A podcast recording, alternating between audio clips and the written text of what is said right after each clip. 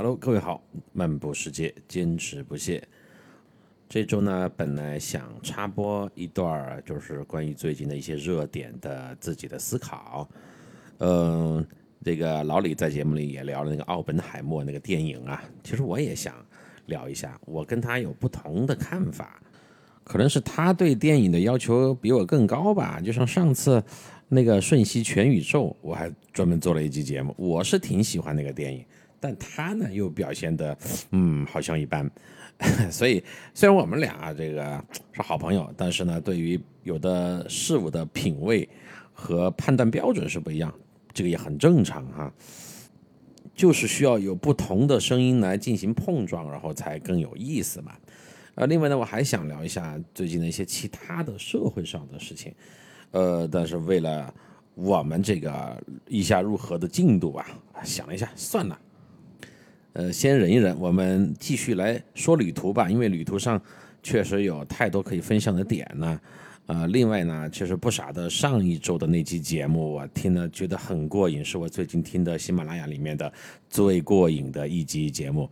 也希望他这期节目存活的时间能够更长一些。呃，今天下午呢，我们也才又联系了。他还有两天就要飞往高加索那边呢，然后会去欧洲待一段时间，十一月份才回来，因为他在那边要连续带两个团，呃，也祝他一切顺利吧。那我这边呢，继续来回到我们的意大利的旅途上。上一期节目啊，我们聊到了我经过了被何医生折磨的痛苦的一夜，在早上睡了两个小时，然后提车。上路，我们要前往托斯卡纳地区两个非常有名的呃城堡，或者叫做古城镇。那么今天咱们就正式开启了自驾之旅。那说起来，自驾呀，这个元素在我们的旅途当中，不管是我个人出游，还是组队，还是和朋友一起出去玩，都是一个必不可少的环节，因为。自驾游啊，真的是太惬意、太爽了，太自由了。那我们两个车嘛，上一集也介绍了，我和何医生各开一台车。我这台车呢是 DR，呃，他呢是一辆吉普的指南者。那我这辆车上坐的呢是老杨、Nancy 还有胡姐。那两位女士当然就坐后面了。其实你说，呃，坐后面和坐前面的区别是什么呢？坐副座那肯定就是视野更好啊，它是第一视觉，跟司机一样可以看到，呃，前方、侧面美丽的风景、路上的风光。那么，呃，坐后面，女士肯定是坐后面的，朋友们，呃。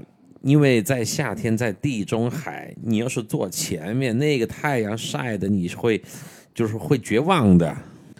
那所以自然，我们团队当中年龄差最大的两位女士哈，一位九五年的，一位七零年的，就坐到了我这台车的后座上。而且就算是坐在后座呀，那两位女士都把自己捂得严严实实的，怕晒嘛。防晒服啊，冰袖啊，帽子呀，墨镜儿呀，防晒霜啊，一应俱全，面面俱到。啊，这个确实还是挺有必要的。哪怕你是坐车，那你这个在夏天在意大利开车呀，那个呃紫外线啊还是挺强的，阳光也很刺眼。老杨呢，他本身也是一个。经常在国内开车的人嘛，虽然是老板，那他也经常开着他那个大奔各出去谈生意。好，另外一辆车呢，自然就是何医生、小张坐副驾，呃，刘姐和陈医生呢坐后排，有四位女士坐后排，四位男士坐前排。从酒店上完课以后，咱们就出城佛罗伦萨。一路前往我们今天要到的第一站沃尔特拉，这个名字呀是比较陌生，一会儿到了我再给各位详细的介绍。那大家第一次在意大利开始以呃坐车的方式领略公路风光，跟前面我们经历的这个地铁呀、轨道交通啊、火车又不一样。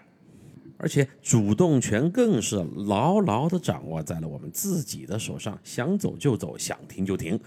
所以刚刚开始上路那一段，大家都很有新鲜感啊，就在开始啊打望车窗外的各种的事物哈啊，比如说呃这个出城这段路啊堵不堵啊？然后这个郊区跟嗯高速公路这个连接的部分是什么样的车况呀？什么的建筑啊？车流量大不大呀？啊，就是一边走啊，一边在车里面讨论。我我觉得我们还有一个很好的点，就是我们在那个当时那个场景就会去聊跟这个场景有关的各种话题，就不会出现已经开车在路上了，还在谈论早上那个培根多么的好吃。老杨坐在副驾也是难为他了，他比我白啊，就四位男士当中我是最黑的啊，因为我不怕晒，而且常年在外边嘛都已经习惯了，所以我。开车坐在前面最晒的位置上，连冰袖都没有带，就戴了一个墨镜就 OK 了。老杨呢，本来也是自驾爱好者嘛，就开始指点江山啊，这这这，嗯，怎么样？那边啊又怎么样？然后又开始谈论路上的这个意大利车的品牌呀，开车的速度啊，开车的风格呀。啊，当然我们也谈到了这个，在欧洲呢看到的基本上都是两厢车啊，三厢车极少。那么也聊了为什么会出现这样的情况的一些原因。哎，反正呢就是跟公路跟开车相关的各种话题，在我们前往目的地的这个路途上就慢慢的呃展示了出来。我一边开车，我一边还问老杨，我说老杨，要不要你一会儿也来啊试一段呀？感受一下在欧洲自驾是什么样的体验。老杨说：“哎呀，这个难度太低了，没什么好感受的。确实哈，你看在意大利那边开车，除了你要注意一些路上的细节、路标啊、转向啊，呃，这些比较死板和固定的规矩之外，最大的差别跟国内来比啊，就是车流量少得多。”呃，所以开起来就比较爽快惬意，也不会出现拥堵的情况啊。当然后面我们出现了一次大堵车哈，是从呃威尼斯到米兰的路上啊。后面再说，嗯，老杨说没有挑战性，我就不开了。但其实啊，我很八卦的分析一下，其实老杨还是有点害怕的，就是毕竟没有在国外开过车嘛啊，那那种。感觉跟国内的，首先从心理上的那种安全感和自在感是不一样的。他说没有挑战性不开，那是因为他害怕又不敢承认。作为一个老板，一般不会服输的啊。好了啊，八卦完毕。好，后面呢就跟着何医生那个车，呃，因为刚刚才上路嘛。那我就一再给他说，安全第一，咱们慢慢开。你熟悉了这个路况，熟悉了这个呃意大利的驾驶的氛围，熟悉了这个车的情况呢，我们慢慢再把速度加起来。所以最开始出城的那一段，我们大概就是五十到六十的速度吧，其实也不算慢了哈，就六十左右的那个速度啊，慢慢的往那个沃尔特拉呃前进。何医生呢？麻醉师可能对于很多事情的要求很高，他一切都需要达到他的那种心理上的预期，安排的井井有条啊，就像给我安排吃药一样。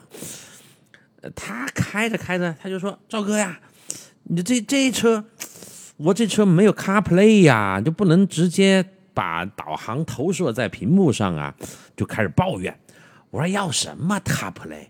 我这车。”咱们这个中国高级的奇瑞欧版 DR 都没有 CarPlay，我就直接手手机架嘛，我还当时不是还带了两个手机支架嘛，直接放在那个空调出风口上。我说我没都没有那个 CarPlay，直接手机导航，把声音开到最大就 OK 了，要要什么呃联机呀？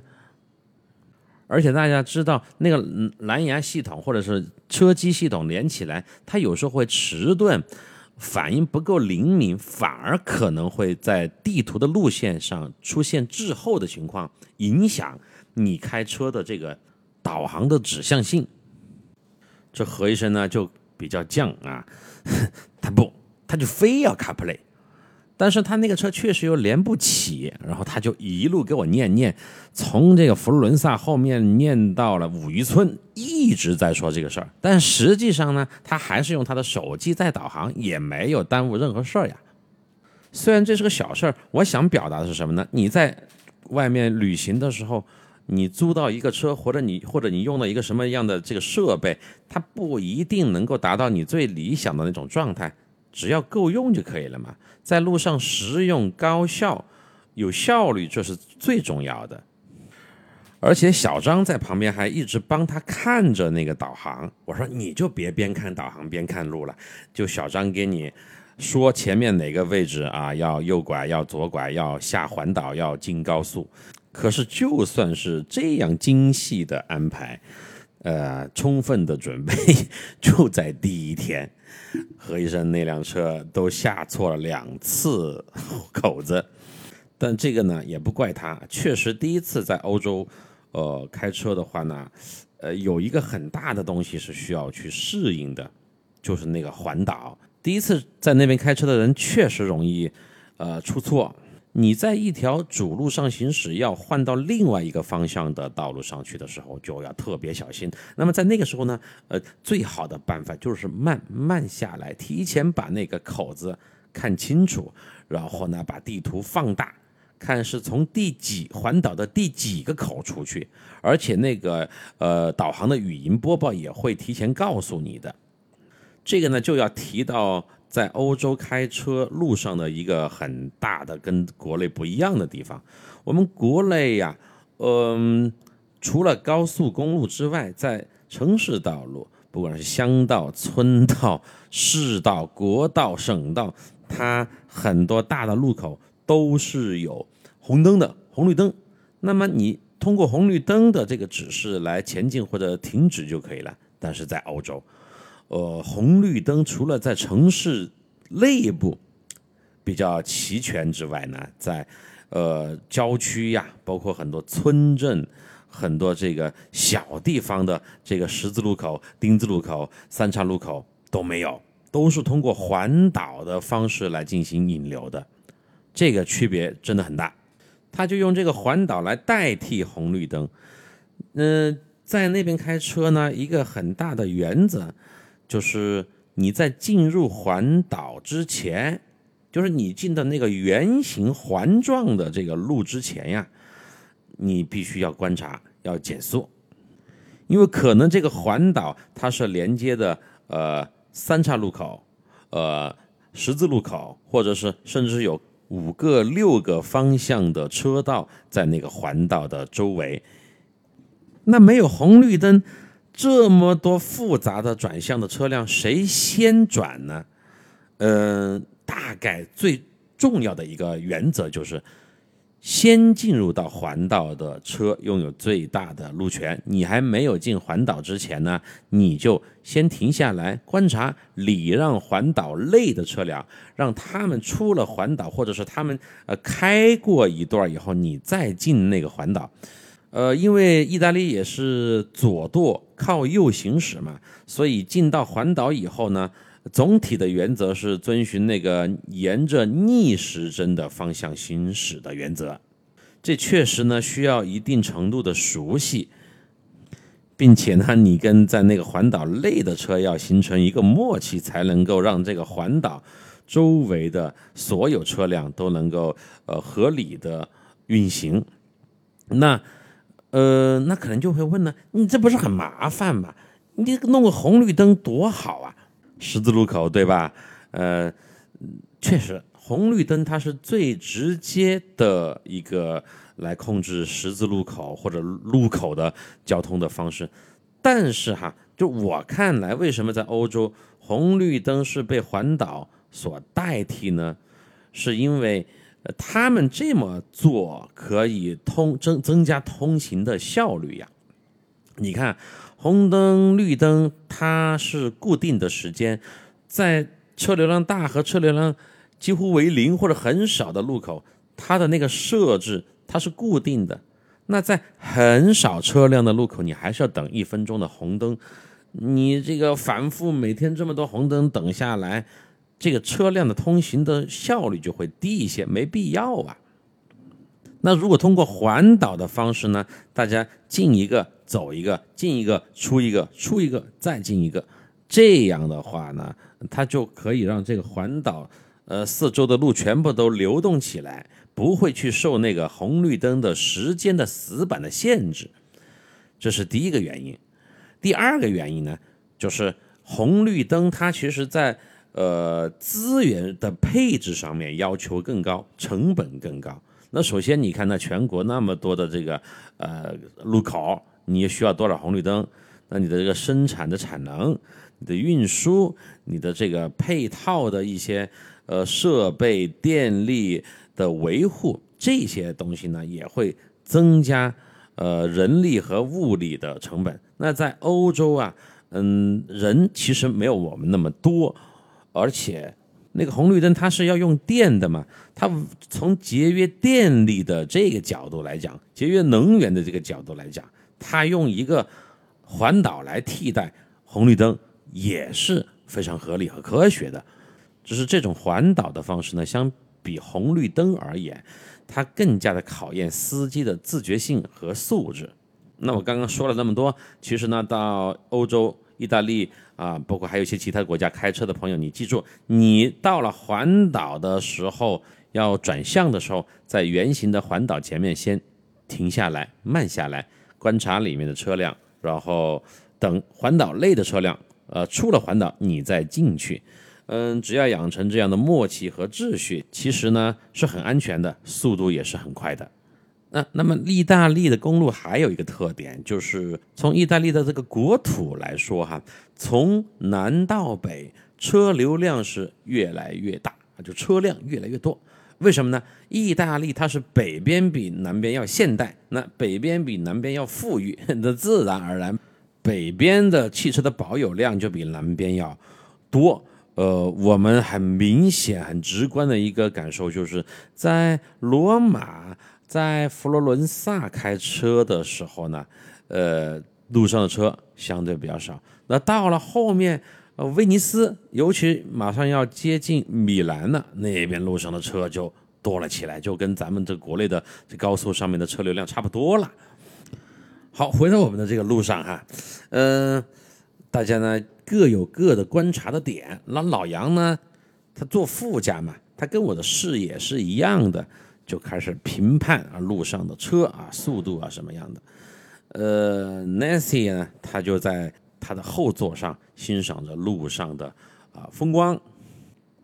呃，作为一个年轻的女子哈，那肯定这个浪漫的情怀呀，就享受这个路上的美景的心情是很强烈的。确实啊，这一路上风景如画。非常的美丽。那毕竟咱们进入到了托斯卡纳地区的中心地带嘛。胡姐的观察点就比较特别，她一路上在评价什么呢？她评价的是这个意大利高速路上的隔离带，而且她最感兴趣的就是路旁边那个隔音墙。确实，意大利的那个隔，你说它是隔音的，或者是防尘的，还是什么？它修的很高，而且跟咱们国内的。区别也很大。胡姐一看到这样的隔离的装装置啊，这个墙啊，他就会说：“你看这个墙多么的有艺术感。”确实，我们看到很多路边的这个隔音墙啊，它还有涂鸦的图案在上面，显得很有艺术的氛围。然后它的材质也很好，又厚又高又整齐。就跟咱们的那个国内的某些高速公路的那个隔音墙，或者是这个高架上旁边都是居民楼的那个隔音墙，呃，差别比较大。人家那个看上去确实质量要好一些，而且很奇怪的是，我们在很多路旁边看到那个隔音墙旁边没有任何的人居住啊，又没有村庄，又没有这个住房，是一片树林或者是一片田地，为什么要修这样的隔音墙呢？呃，我们就猜呀，可能这个是为了防止灰尘，呃，跑到那边去吧。呃，确实挺奇怪的哈。我呢就在前面一边开着车，一边跟他们聊着天，还要一边的通过对讲机随时关注我们二号车的情况。何医生，何医生，收到没？你们到哪儿了？注意啊，前面那个几号口，从第三号环岛的那个口子出去啊，不要下错了，下错就很麻烦。哎，前面要注意啊，下了口子以后呢，呃，继续向右转，这一段路呢，呃，比较呃颠簸，所以开慢一点啊，就类似之类的一些提示性的语言。那我自然就是最忙的嘛哈，但是这种忙碌呢，让我也感觉到，呃，很有价值哈，很充实。各位别忘了，我那天早上只睡了两个小时啊。好。呃，我们从佛罗伦萨到沃尔特纳呢，一共就八十公里的样子，呃，开车就一个半小时左右吧。那在小张的导航下，在赵老师的指引下，何医生呢还是成功的错过了两次口子。好在呢，意大利的这个道路设计啊还是比较科学的，那很快就绕了回来。反正就一边看导航，一边我们又联系嘛。那如果这个对讲机的范围超过了它的呃通话的距离呢，那么我们就通过手机来连线。那当然最直接有效的还是通过对讲机来联系，因为它有一个及时的反馈嘛。我们其中呢还走过了大概有三十公里左右的高速路吧。呃，意大利的高速路呢，呃，不是全部收费的，有些路段收费，有的路段不收费。这个。规矩也比较复杂，我们后面再讲吧。反正，在意大利下高速公路收费站的时候，发生了很 很多有趣儿的事啊。后面我们到米兰的时候，我再分享。哎，它这个高速的这个收费标准，我到现在为止哈都没有搞清楚。好，那么我们成功的完成了第一段驾驶，就来到了今天的第一个目的地沃尔特拉。沃尔特拉这个名字呀，如果听过四国或者看过我的书的朋友呢，应该稍稍的有一点印象。一会儿听完我的介绍，你就会发现，哎，这是一个宝藏之地呀，相当的有看点。那我们从佛罗伦萨出来到沃尔特拉的停车场这段路呀，刚刚也是我，呃，三年多前跟地中海啊老师我们俩一起开车。呃，完全一样的哈，重复过的、经过的路线。那对于我这么呃怀旧的人来说呀，自然而然又回想起了那一段冬日时光自驾的回忆呀。只是那一次呢是在冬天，我是跟地中海我们两个人来的，他是作为导游，我是作为游客。而这一次呢，我是作为导游，我的团友们呢是作为客人。而且这一次是在夏日的白天来，上一次呢是在一个冬天的傍晚。哎，这个，呃，同样的路线，同样的地点，但是不同的气候、不同的人物，又给了我不一样的感受。所以我一下车就又开始在那儿晕那个味道啊，细细的品味。来吧，我再来读一段我的那个书里面描写的当时那个场景。啊，有人可能说，，Frank，你怎么又在开始推销你的书呀？不是，是这样的，因为我在录节目的旁边这个书房里啊，这个就有一本纸质的样书，就是那个四国奇遇的样样书，我随手都可以把它拿过来翻到我想要翻的地方，因为这本书我亲自操刀嘛，我太熟悉了。而且这个意大利的托斯卡纳地区啊，真是太有名了。那我也趁此呢。啊，再来给各位介绍一下这一段的景色。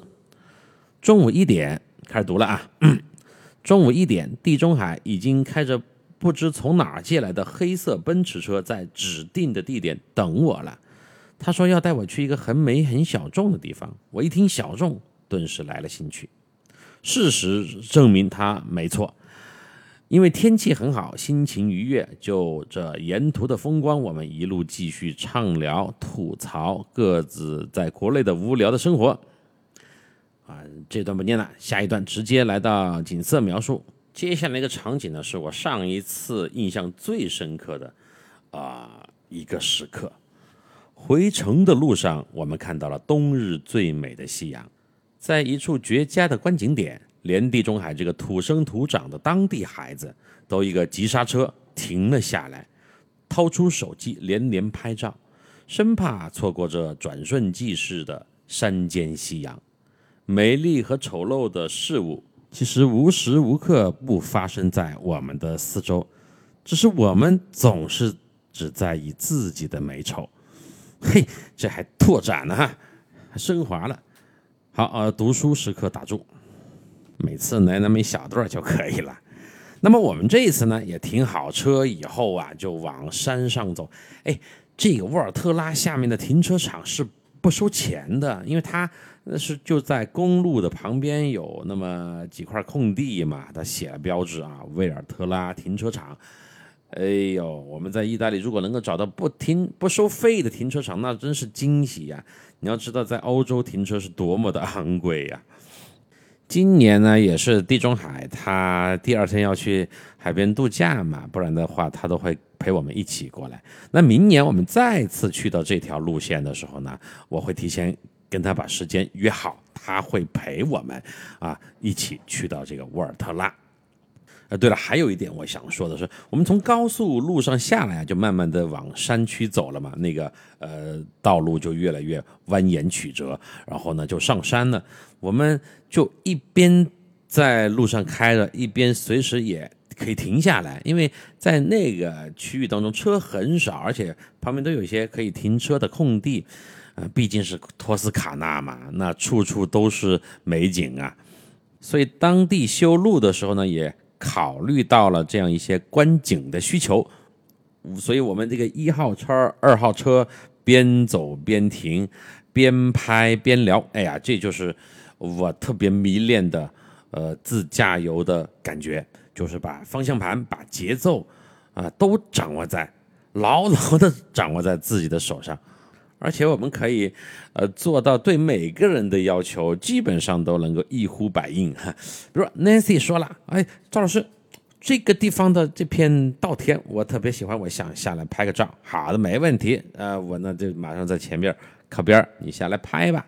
老杨说了，哎，赵老师，等一下，这个山口的风吹起来特别的舒服啊。有这个麦田的味道，还有白葡萄酒的味道，我想下来听一下，吹吹这个风，可以，没问题。老杨去吹吧。那胡姐可能说：“赵老师，等一下，我看这个隔离带呀，又跟前面的不一样，我要下来触摸一下，看它是什么材质。”没问题，胡姐你随便摸。所以，我们这个一边走一边停一边拍的这个节奏啊，就没有断过。二号车也是哈，那个刘姐呀，她女儿，呃，在国内嘛，也是在大上大二，刚好放暑假，只要时间对得上，刘姐都会一路给女儿分享现场的景色，有时候是视频，有时候是语音，有时候发照片。那她女儿呢，就也很享受啊，就说明年我要跟着 Frank 老师出去玩，因为她女儿呢，在几年前跟我去过一次美国啊，好像前面说过。呃，就觉得哇，我妈这次跟着这个老师出来玩，也玩得很好嘛。呃，因为她这女儿呢，学的是西班牙语，特别一直想要去西班牙。那明年如果我有或者后面有西班牙的线路的话，她是绝对是第一个报名的啊。所以你看呢这个刘姐跟女儿通过这个手机，呃，有这么深度的。现场的一个呃互动和体验呢，我也感到呃很开心。不光是把妈给带出来玩了，把女儿也带出来了。呃，我还发现一个特点呀，就咱们这帮人，他们在路上停下来拍照的时候，呃，大多数都是拍的风景，而自拍呀，呃，拍自己呀，拍人物啊，还比较少。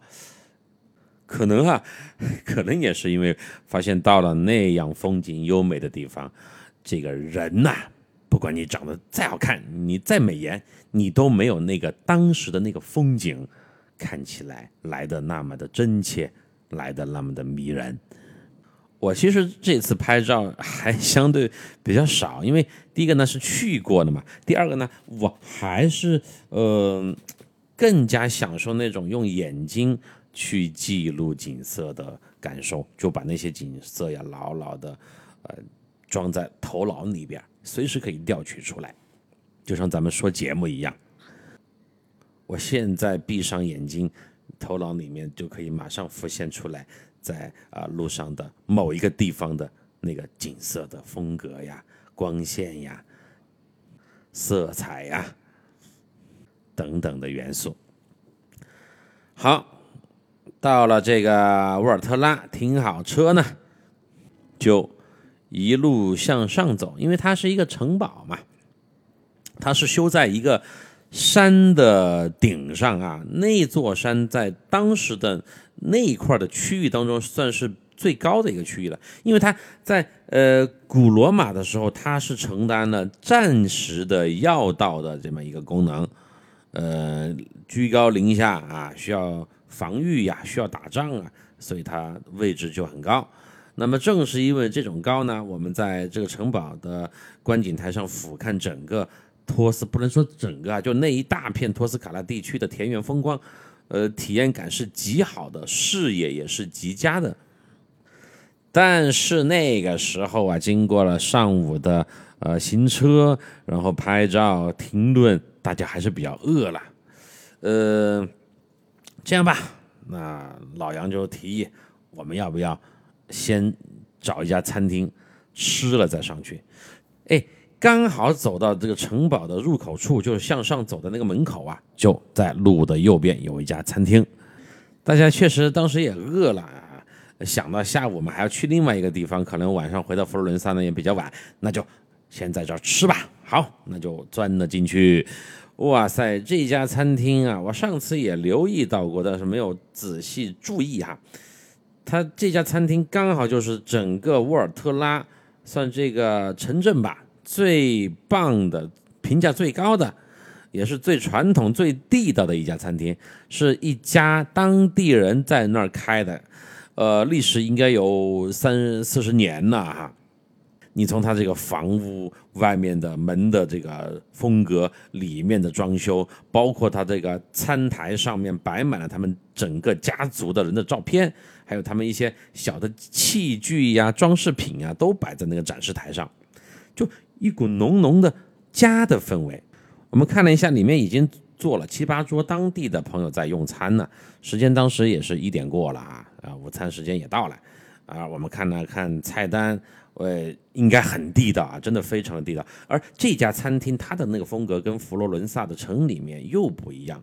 我们看到有些菜，它因为这家餐餐厅有图片啊，图片太直观了。它很多菜的做法呀，还有这个食材呀，跟这个城里面是不一样。怎么理解呢？它可能就算是我们这边的，呃，这个乡村菜的菜系吧，或者说农家乐的那种风格。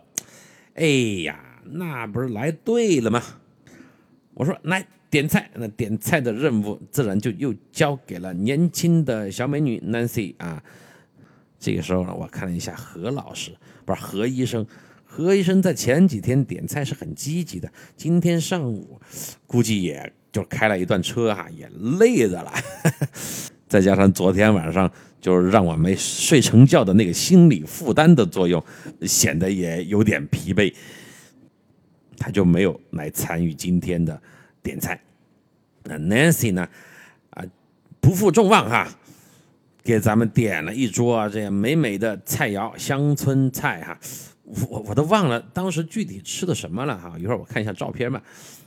反正有也有肉啊，有沙拉呀，呃，牛肉饼啊，还有什么猪肘做的什么，就是又好吃又填肚子的一桌菜。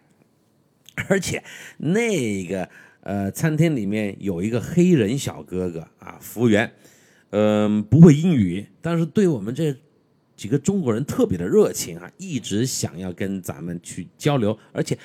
从头到尾，脸上露出了非常真挚的微笑啊，很亲切，尤其对我们的这个小美女 Nancy 啊，特别的热情啊，因为她在负责跟她具体的对接点菜嘛。哇，这个看来美女的效应在全世界都是通用的哈。而且在 Nancy 的这个互动和沟通下呀，这个店家。有可能是那个黑人小哥哥，他自作主张，还送了咱们两瓶 sparkling water，就是气泡水，送的没收钱那两瓶嗨呀，所以一个团队里边哈，真的，这个美女帅哥都很重要。遇到女服务员，帅哥上；遇到男服务员，美女上。最关键的呀，我觉得还是笑容。不管你是什么肤色、什么国家的人呢，一个微笑可以搞定绝大多数的问题。哈 呃，那一顿呢，我自己回忆起来，我是吃的特别的舒服，吃饱吃好就不说了，就是在那种呃氛围当中，在一个夏天的午后吧，啊，我们嗯开车来到了这么一个风景如画又历史悠久的意大利山顶城堡。再说一遍啊，我虽然呢头天晚上。被何医生折磨了，只睡了两个小时，但是我当时的精神状态是非常好的，因为以这样一种方式带着亲爱的朋友们重温旧日时光，故地重游，那我也显得更加的从容和自信。